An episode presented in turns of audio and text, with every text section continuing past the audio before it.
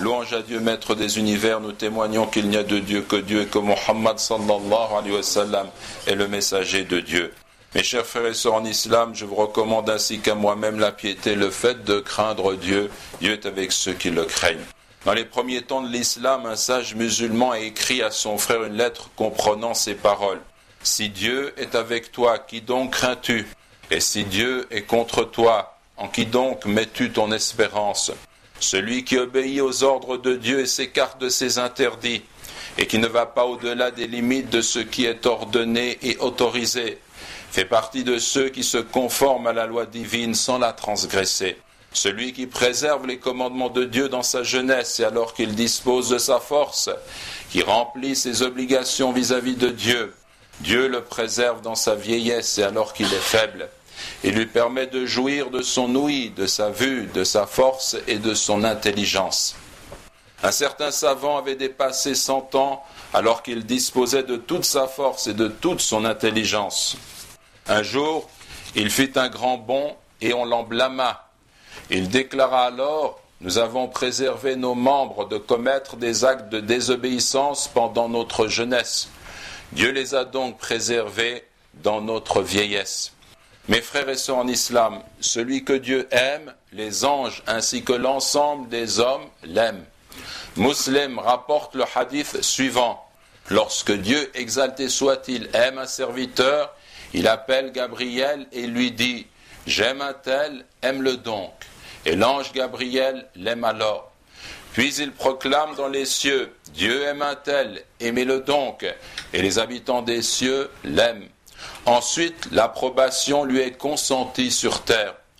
Lorsque Dieu déteste un serviteur, il appelle Gabriel et lui dit Je déteste un tel, déteste-le donc toi aussi. Et Gabriel alors le déteste. Ensuite, il lance un appel aux hôtes du ciel. Certes, Dieu déteste un tel, détestez-le donc.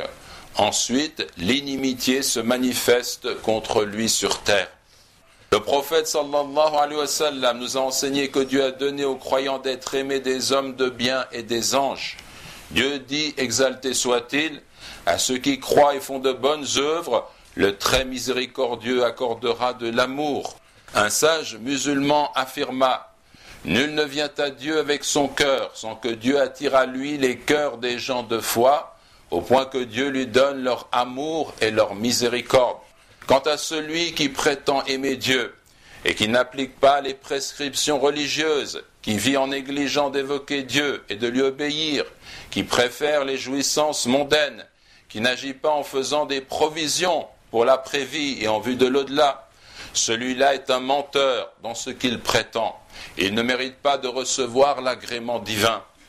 Yahya ibn Mu'adh disait Il n'est pas sincère celui qui prétend aimer Dieu et qui ne se préserve pas de transgresser ses lois.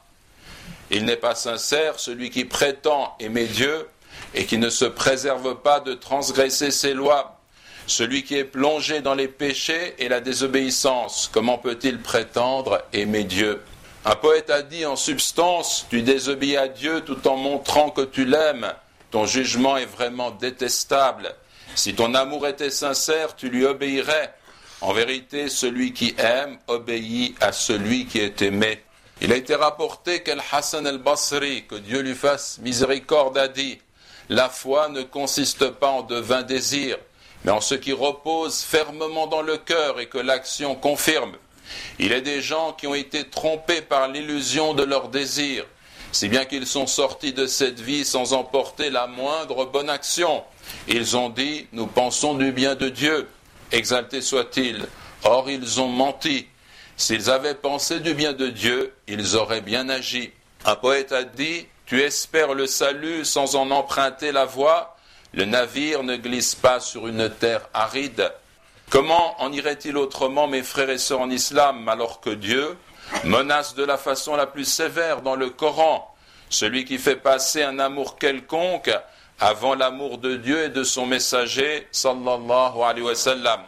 Allah déclare en effet, dit, si vos pères, vos enfants, vos frères, vos épouses, vos clans, les biens que vous avez gagnés, le commerce dont vous craignez le déclin, et les demeures qui vous sont agréables vous sont plus chères que Dieu, son messager et la lutte dans la voie de Dieu, alors attendez que Dieu fasse venir son ordre, et Dieu ne guide pas les gens pervers.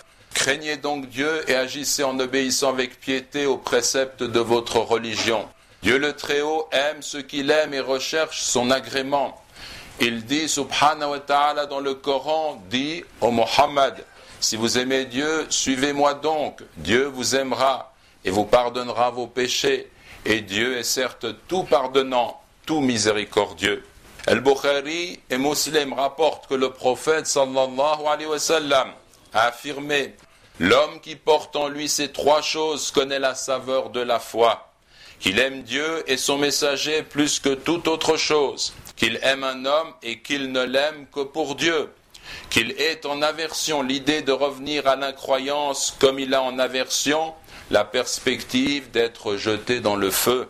Nous demandons à Allah subhanahu wa ta'ala qu'il nous donne son amour et l'amour de ceux qu'il aime et l'action qui conduit à son amour. Qu'il fasse que l'amour que nous lui portons soit plus fort que notre amour pour nous-mêmes, pour nos familles, nos biens, nos enfants, et plus fort que le désir de l'eau fraîche lorsque nous avons soif. Allahumma amin, Allahumma amin.